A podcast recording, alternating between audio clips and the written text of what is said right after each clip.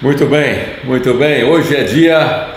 Hoje é quarta-feira, dia 12, quarta-feira, nossa 42 segunda, 42 segunda live, Jornada da Sabedoria. Quem esteve orando por mim ontem aí, obrigado, Deus abençoe. Obrigado pelas orações, obrigado pelo carinho. Vocês são sensacionais. E nós vamos já começar aqui, ó nós vamos ler o final, a segunda parte do livro de Provérbios. Vamos lá, pessoal, vamos ler então aqui o Provérbios é, 24. Nós vamos dar continuidade. Vou colocar aqui Provérbios 24, leitura. Aqui no Instagram também vai aparecer.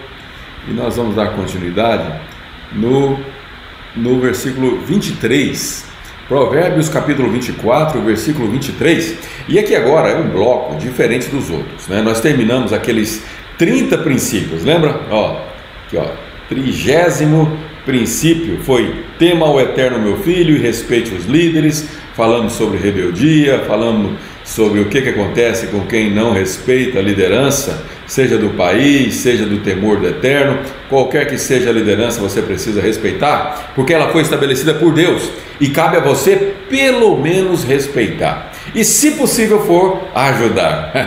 se você não concorda com o governo, pelo menos respeite, se você não quer ajudar, tudo bem? Essa foi a mensagem de Deus para nós e hoje nós vamos é, entrar num bloco. Esse bloco, os especialistas, aqueles estudiosos, é, eles afirmam que esse bloco não foi escrito por Salomão. É.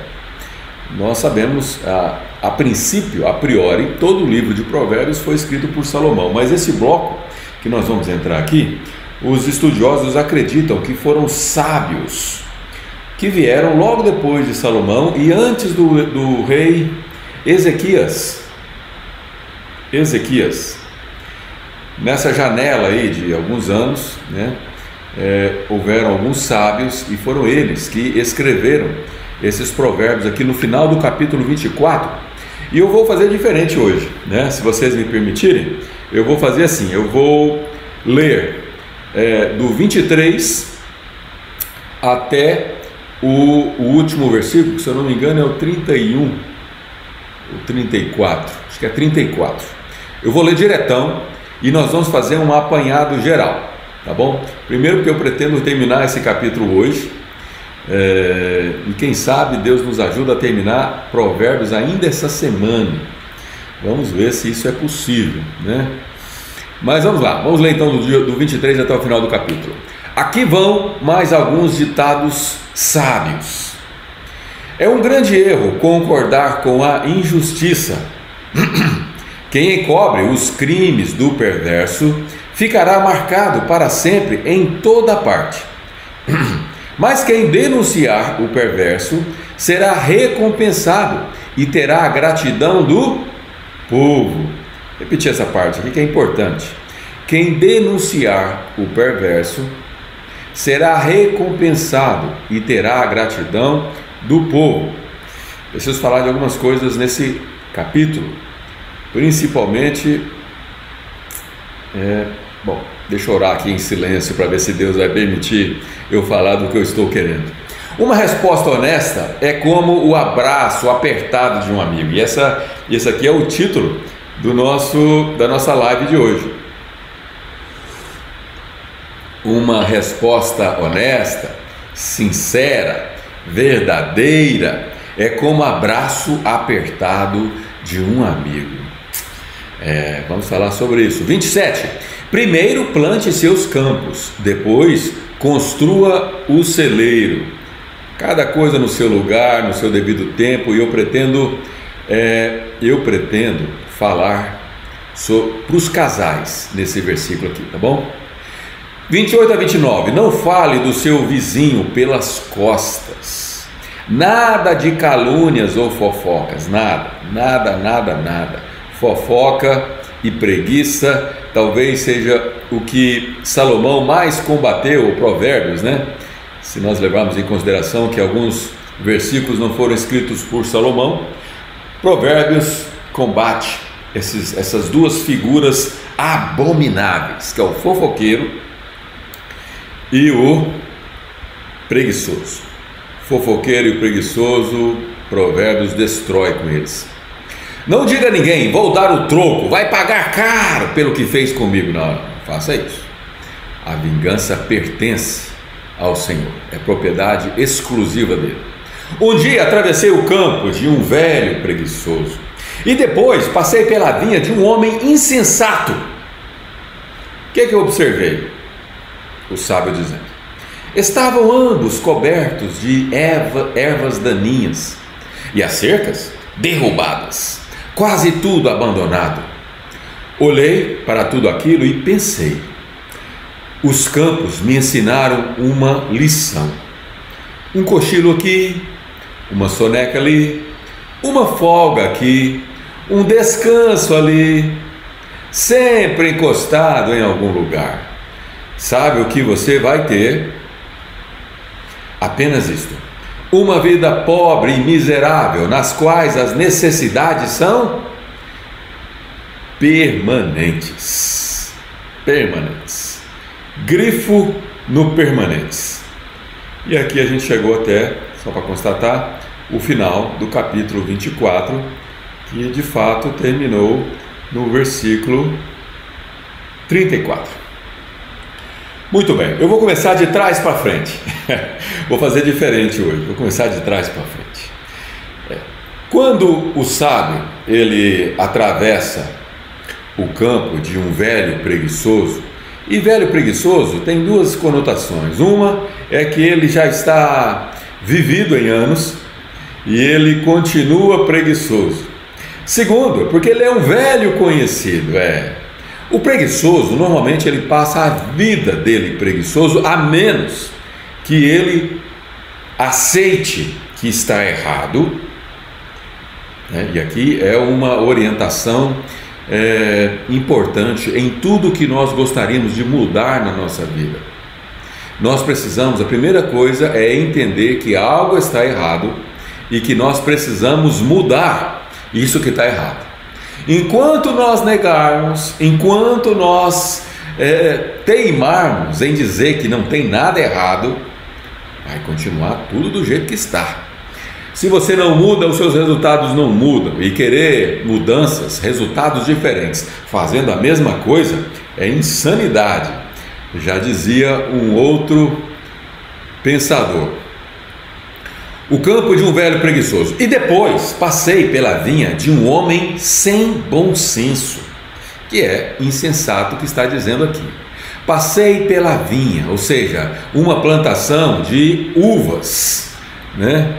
Vinha de um homem sem bom senso. Sabe o que ele viu? Ele viu que ambos, tanto o campo do preguiçoso quanto a vinha, estavam os dois cobertos de ervas daninhas. Porque o campo é assim, né? Eu tenho uma propriedade rural e eu sei que quando o Mário, que é quem cuida de, da grama e de tudo mais, se ele largar para lá uma semana, as ervas daninhas tomam conta. E as cercas estavam derrubadas, quase tudo abandonado. É, se não cuidar, tudo fica abandonado. Olhei bem para tudo aquilo e pensei. E nós precisamos olhar para a nossa vida, que são os nossos campos, e refletir sobre ela. Como estão os campos da sua vida? Como estão as colheitas, os resultados da sua vida? Como estão os dias que você está vivendo? Quais são os resultados que você tem colhido? Quais são os resultados do seu trabalho? Porque muitas vezes o preguiçoso, ele é uma pessoa que trabalha, sabia? Existem preguiçosos, e eu conheço alguns, que acordam todo dia naquele desânimo.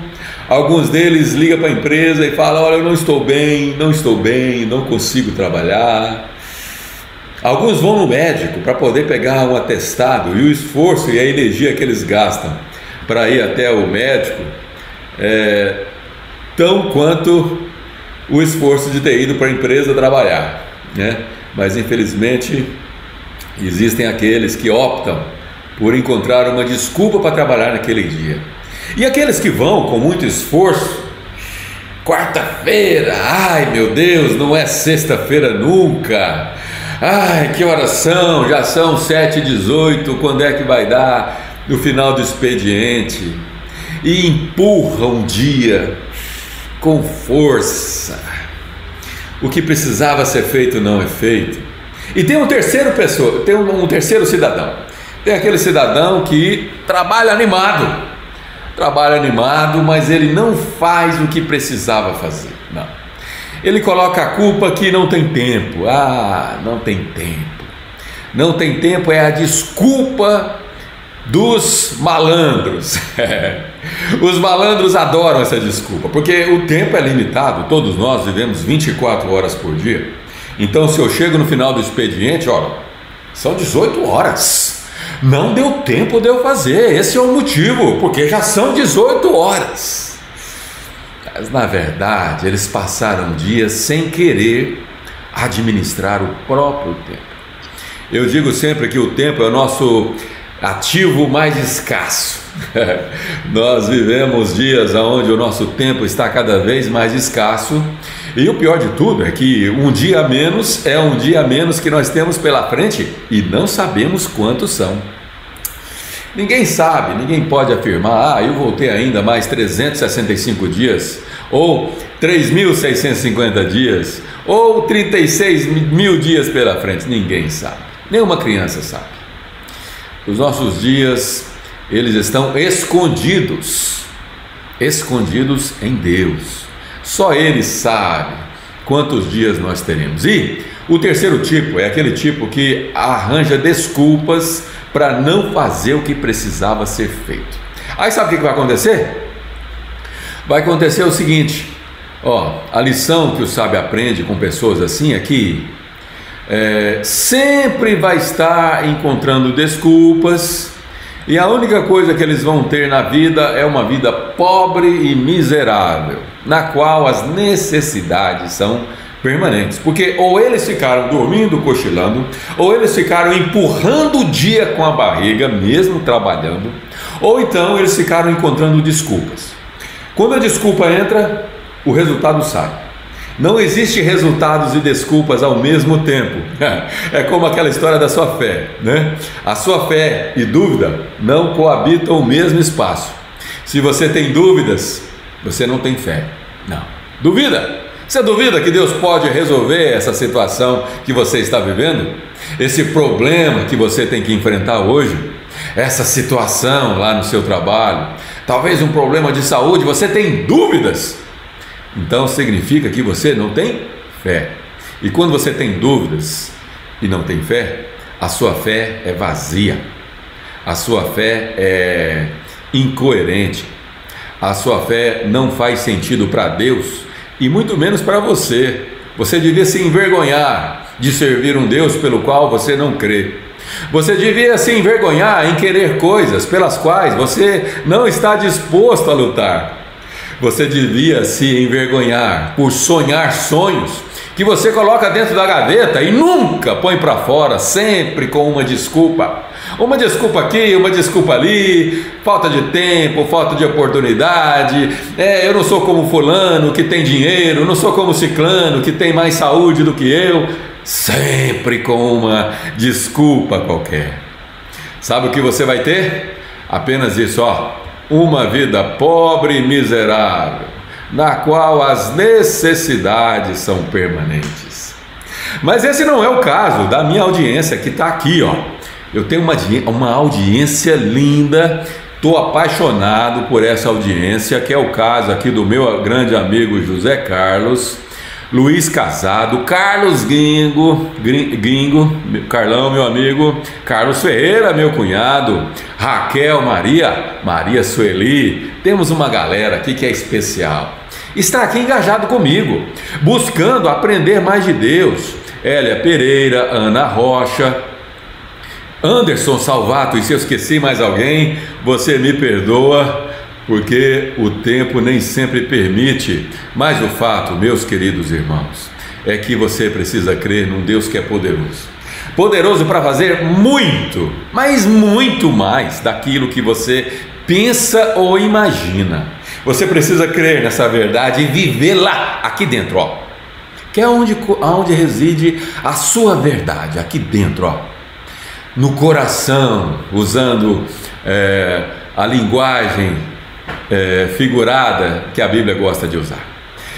É no seu coração que reside os seus tesouros. Mostra-me o seu coração e eu te mostrarei aonde está o teu tesouro. É, meu cafezinho está aqui. O senhor está aí ainda? O meu está quase esfriando.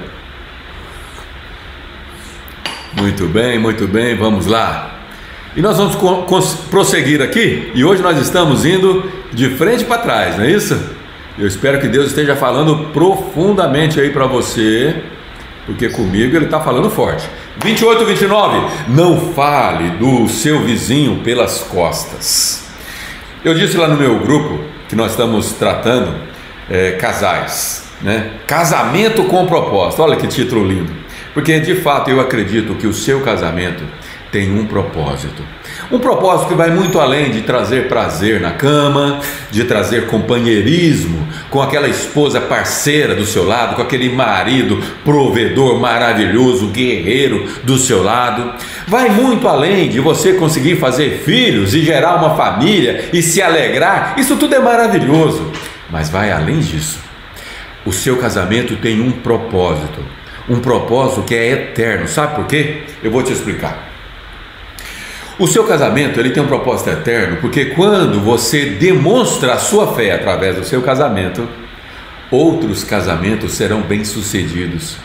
Casamentos cujos alicerces, os campos, estão cheios de ervas daninhas, estão cheios de tudo que é praga, tomando e abafando toda a plantação, cercas derrubadas um campo, que é o casamento, que não é bonito de se ver. E com isso, os filhos são desestruturados.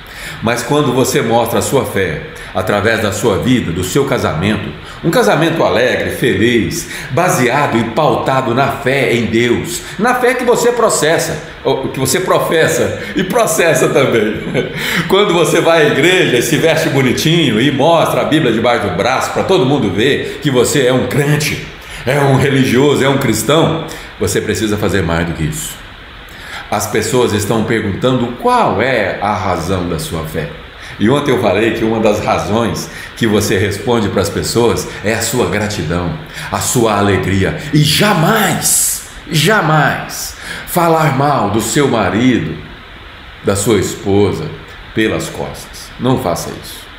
Não fale do seu vizinho pelas costas, muito menos do seu cônjuge. Não fale de ninguém pelas costas, não use de fofoca. Porque quando você usa de fofoca, você vai estar fazendo, sabe o que? Sem perceber, caluniando pessoas. Talvez o seu cônjuge. Caluniar é quase que o mesmo que difamar. Difamar é você trocar a boa fama de alguém Ninguém estava pensando mal daquela pessoa, mas a sua fofoca fez com que aquela fama fosse destruída. E caluniar vai mais além ainda. É você levantar fatos que não são verdadeiros. Por quê? Porque você exagerou na fofoca. Normalmente o fofoca ele não se dá por satisfeito em apenas transmitir a informação. Ele exagera. E eu sempre digo que o exagero é irmão gêmeo de quê? Da mentira. E a mentira é filho de quem? Satanás. É. E o fofoqueiro é filho de Satanás. O fofoqueiro é um instrumento de Satanás para destruir pessoas. O fofoqueiro ele destrói destinos, sonhos, planos. O fofoqueiro destrói casamentos, relacionamentos, amizades. O fofoqueiro é um destruidor, é uma arma na mão de Satanás uma arma poderosa que Satanás usa com frequência. e nós não podemos de, é, ser uma arma nas mãos de Satanás, muito pelo contrário, nós devemos ser uma arma nas mãos de Deus, do Eterno, daquele que é tudo para nós. 27. Primeiro, plante seus campos, depois, construa o celeiro. O campo é mais importante do que o celeiro? Uma mensagem aqui agora para o meu grupo lá de casais, casados com propósito. Nós colocamos lá no sexto compromisso, é, lá nós temos seis compromissos diários. Funciona como aquela associação anônima dos alcoólatras. Todo dia a pessoa diz assim para ela mesma: hoje faz seis dias que eu não coloco bebida alcoólica na minha boca. E lá no nosso casamento com propósito, nós já estamos indo para o terceiro dia, porque nós começamos a primeira reunião. Nós começamos a primeira reunião no domingo. E hoje já é o terceiro dia. Domingo foi o dia zero. Segunda, dia um. Terça, dois. Hoje é o terceiro dia. E tem o terceiro dia. E já tem casais que vão dizer hoje, na volta do dia: Hoje faz três dias que eu estou cumprindo o meu propósito. É, são seis propósitos. E o sexto deles diz respeito a prioridades. Primeiro, Deus. Deus. Segundo, o seu cônjuge. Ah, mas não é igreja. Não, não, não. A igreja não está nem perto. Primeiro é o seu cônjuge. Ah, mas é para mim os meus filhos são mais prioridade na ótica de Deus, é o seu cônjuge. Ele é prioridade abaixo de Deus. Depois vem os seus filhos, só depois. É porque você não os ama? Claro que não. E aí vem uma sequência, e se você está no grupo, você já sabe, eu não vou gastar tempo aqui. Eu sei que a igreja está lá em sétimo lugar, e o trabalho em nono ou décimo, não me lembro bem. E aí, alguém me questionou o seguinte: mas, Reinaldo, como que eu faço porque eu preciso cuidar de algumas coisas, mas em segundo lugar está meu marido. Como que eu faço? É exatamente isso que está escrito aqui, ó. Primeiro, plante seus campos. Depois, construa o celeiro. Uma coisa é você dar prioridade na, no quesito amar, no quesito escolher primeiro. Outra coisa é você cuidar e construir o que precisa ser feito. O fato do trabalho estar lá em nono, décimo lugar, não significa que você não, não deve acordar de manhã, todo dia, lavar seu rosto e ir animado para o seu trabalho e fazer o seu melhor. Né? Você tem que fazer isso. Como se fosse para quem? Para Deus. Mas não está lá em décimo lugar? Tá. Só que nós precisamos obedecer às ordens.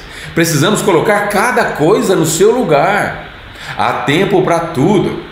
Há tempo para você construir o celeiro, há tempo para você plantar. Vai chegar um momento que, a sua, que o seu plantio termina e aí depois é que você deve construir o seu celeiro. É. Quando o seu celeiro estiver abarrotado de sementes, aí você pode pensar em outra coisa. Mas o fato é que tudo tem a sua ordem. O fato de você ir trabalhar todos os dias e deixar seus filhos em casa, e o seu cônjuge talvez, é, que não está se sentindo muito bem, e os dois estão lá em segundo e terceiro lugar, não significa que você está dando prioridade ao seu trabalho em detrimento ao seu cônjuge e aos seus filhos. Significa que eles vão ficar bem e você vai cuidar da sua responsabilidade de trabalhar né? porque senão você vai se transformar num preguiçoso e tudo desmorona, cada coisa no seu devido momento. Mas vamos lá, 26. Estou muito feliz porque nós vamos conseguir terminar esse capítulo hoje. E nós é, começamos ontem, então dois dias vão ser suficientes. E é um capítulo grande, 34 versículos, é um dos maiores. Uma resposta honesta é como o abraço apertado de um amigo. Você é amigo de pessoas?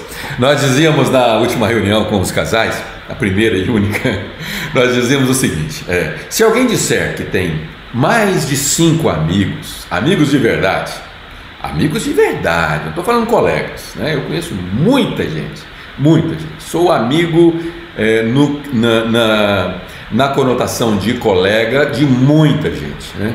Mas amigos de verdade cabe de folga na minha mão. E se tiver alguém que diz que tem mais amigos do que cabe na mão, eu vou desconfiar. Não vou dizer que está mentindo, porque eu não vou julgar, mas eu vou suspeitar que ele está incluindo aí nessa lista pessoas que não são exatamente amigos, né? são coleguinhas. e os coleguinhas não entram nessa lista.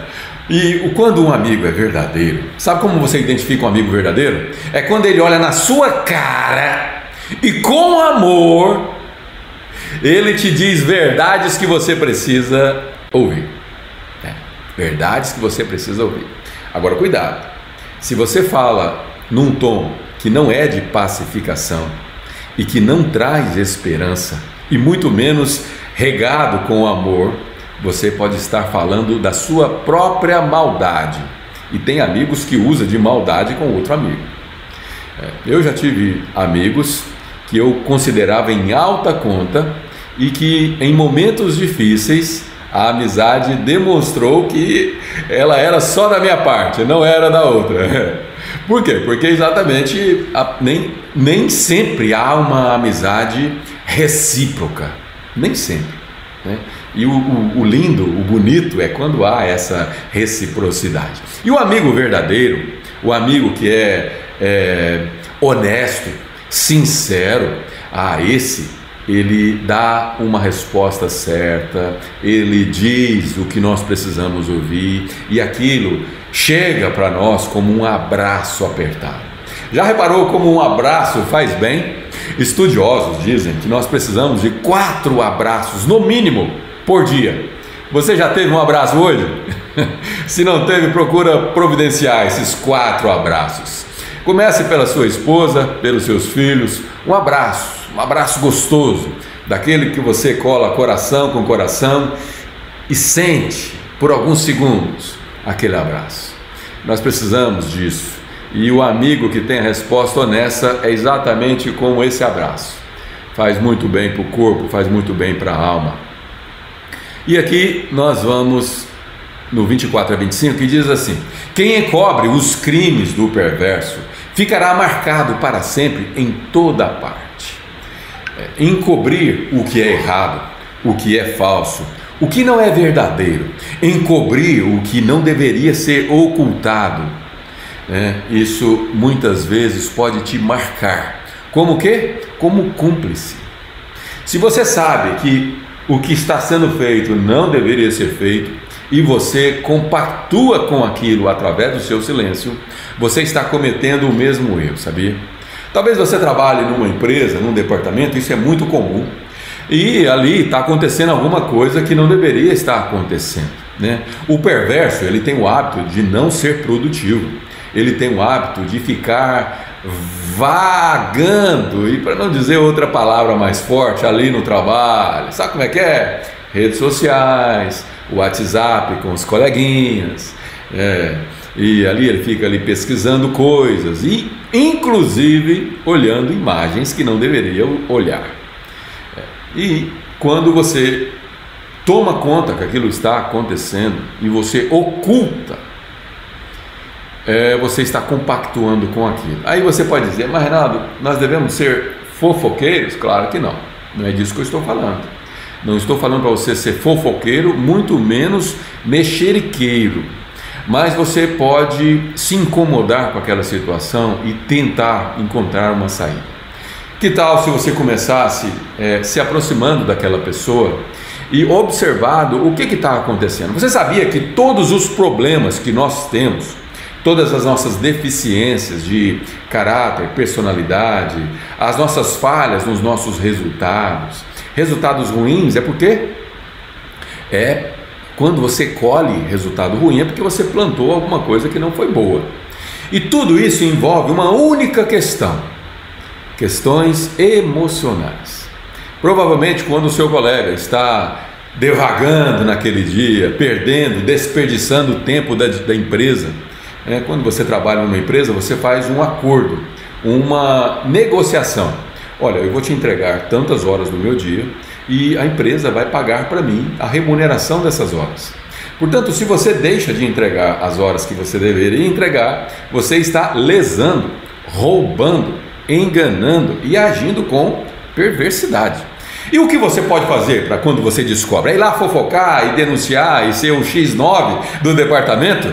Não, não é isso que eu estou dizendo. Mas você pode se preocupar com aquilo, se incomodar com aquilo e buscar em Deus sabedoria para você lidar com aquilo. O que você não pode é agir como se nada estivesse acontecendo e que aquilo não é da sua conta. A partir do momento que você foi envolvido, que você tomou conhecimento, aquilo é sim da sua conta. Falamos sobre isso um outro dia quando nós mencionamos a respeito das necessidades do nosso próximo.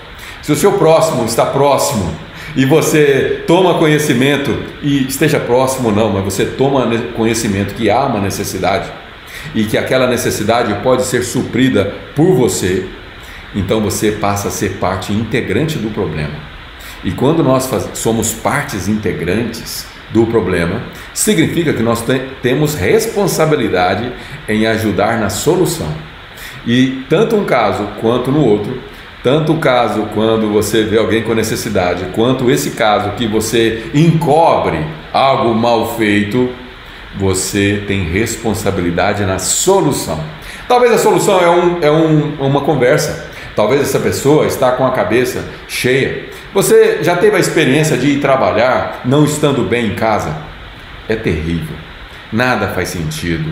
Nós perdemos a nossa criatividade, nós perdemos o nosso entusiasmo, perdemos a nossa alegria, mas não deveríamos, porque é, a nossa alegria não pode vir das circunstâncias.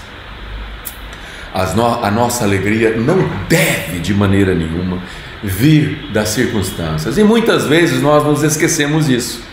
E se tem alguém que é de fato um amigo, um amigo verdadeiro, sincero e amoroso, esse amigo pode nos lembrar, assim como eu estou lembrando você, que esse seu problema não pode tirar o seu sorriso do rosto.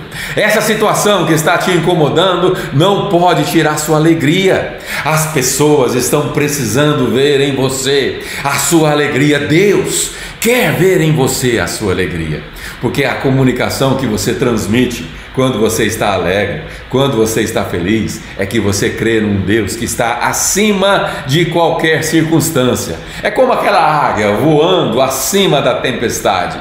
A águia tem essa característica, não sei se você sabe, inclusive tem uma postagem muito bonita, um texto que eu preparei com muito carinho, e eu vou eu pedi até para o Luiz repostar ela de novo, porque é o seguinte, é uma analogia da águia com a nossa vida. E se você já sabe, você vai ouvir de novo, porque talvez pode ser importante para você tirar essa cara azeda que você está hoje, esse mau humor e entender que há um universo acima das tempestades, aonde Deus reside, aonde Deus quer colocar você.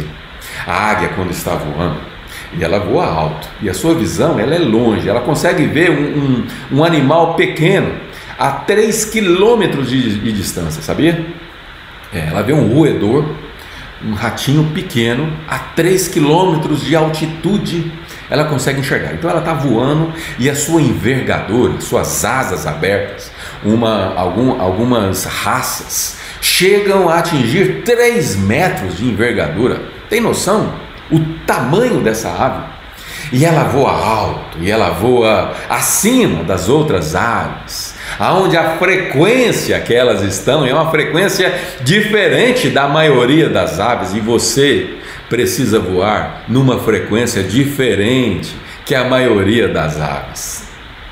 Você precisa voar na frequência onde Deus quer que você voe, uma frequência de otimismo, de acreditar, porque quando você está numa frequência de acreditar, você está exercitando a sua fé.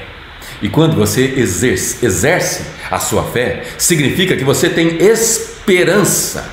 Ou seja, você espera o melhor de Deus que está por vir. E quando a ave está nessa frequência e ela percebe que tem uma tempestade pela frente, você acha que ela volta? Você acha que ela dá meia volta? Não, ela não dá meia volta. Aliás, você não deve retroceder. Você não deve abandonar seu casamento. Você não deve desistir do seu casamento. Sabe por quê? Porque Deus não sente prazer daqueles que olham para trás, daqueles que retrocedem. Você estava pensando em largar tudo hoje? Você estava pensando em jogar a toalha? Joga não. Entra lá no nosso grupo que eu vou dar algumas direções que podem te ajudar porque Deus tem feito coisas, milagres, realizado prodígios nas nossas vidas. Quantas vezes você viu o agir de Deus na sua vida? Quantas vezes você achou que não tinha jeito e Deus fez com que você estivesse aqui hoje? Então é sinal que você não ficou pelo caminho. Mas o fato é que a águia, ela não retrocede. Sabe o que ela faz? Ela atravessa a tempestade. E se a tempestade for forte demais, você acha que ela desiste? Não. Ela faz, sabe o que? Ela usa o plano B. Sabe qual é o plano B?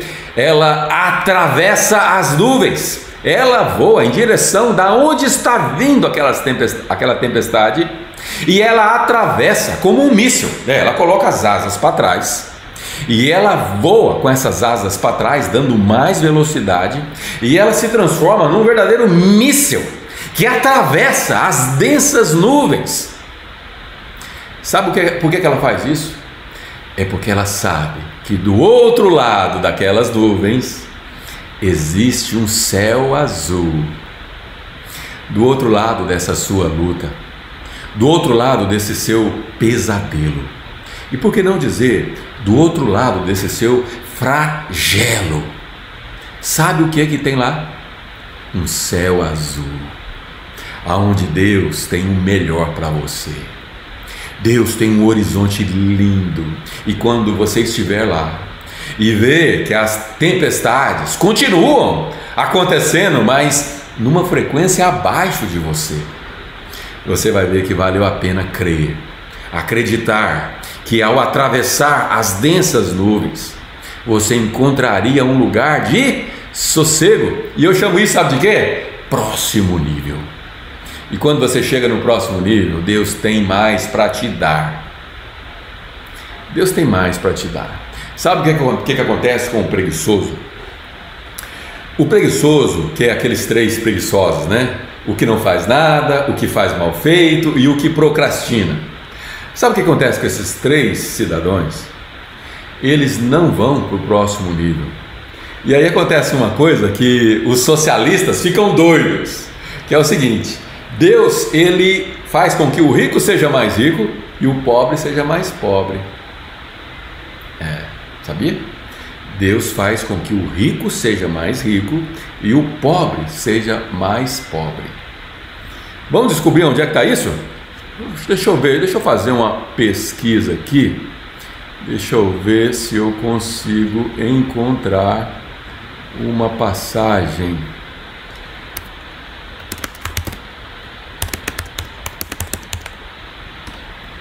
Ó, vou pesquisar aqui o versículo, está em Mateus.